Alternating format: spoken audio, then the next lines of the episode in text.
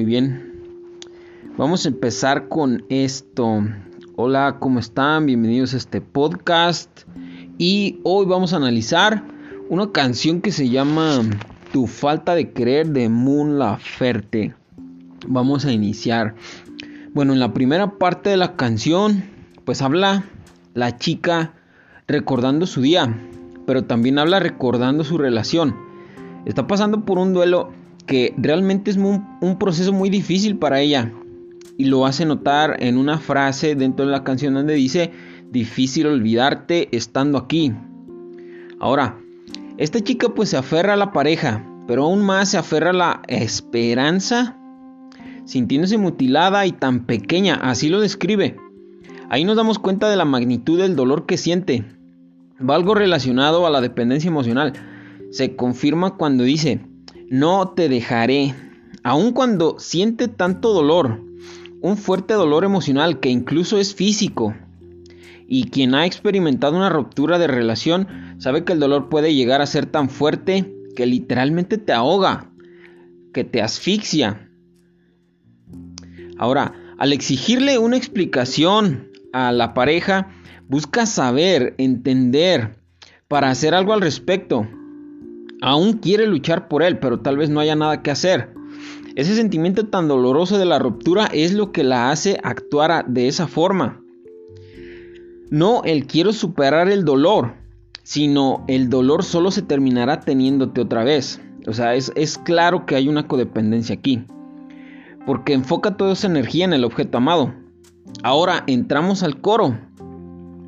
Aquí en esta parte la chica le exige una explicación, le suplica, pero más por el bien de la, de la chica, por sentirse bien ella, al saber, al comprenderlo y para poder hacer algo para mejorarlo, obviamente, esperando rescatar la relación. No busca si hay algo más. Quieres saber la razón real, comprender realmente el proceso de olvido.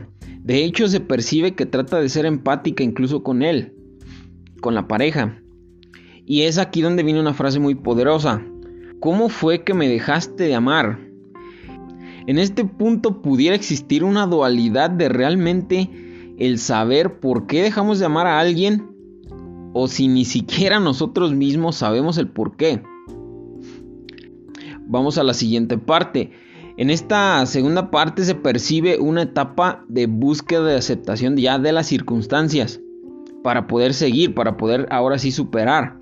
En este punto ya se nota un proceso de duelo más fluido. Incluso acepta el dolor ya de la pérdida. Y, en esta parte el dolor se vuelve un punto central. De hecho hay un preámbulo aquí que es para proyectar el dolor que ella experimenta. Ella dio todo y en ese punto tan confortante que se gana confianza, ella creó una conexión directa y una conexión muy profunda. Sin embargo, la otra persona no lo hizo, no lo percibía así, no lo sentía. Y es cuando ella se siente insuficiente para él. Esto es claramente una muestra de super bajísima autoestima. El centrarte en que tienes que complacer al otro en todo, el que tienes que complacer a la otra persona, hacerlo feliz. Es como es como un mensaje, ¿no? El decir decirle a una pareja, aquí estoy, hazme feliz. Es tu responsabilidad, hazme feliz. Incluso en cierto punto deja ver cómo la pareja se volvió su todo. Toda su energía estaba enfocada en él. Y es, es tan fuerte el dolor que incluso desea la muerte. O sea, nos podemos dar cuenta hasta qué punto experimenta esa sensación de dolor, hasta qué punto le duele.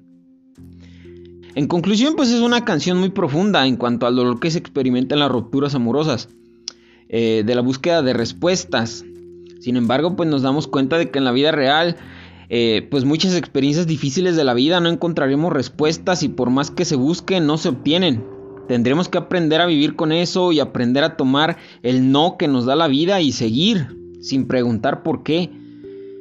Y me despido con esta frase del psicólogo argentino Gabriel Rolón que dice, lo más parecido a la muerte es un desamor. Espero que les haya gustado. Pulgar arriba. Eh, comparte para más. Y nos vemos. Que estén muy bien. Bye.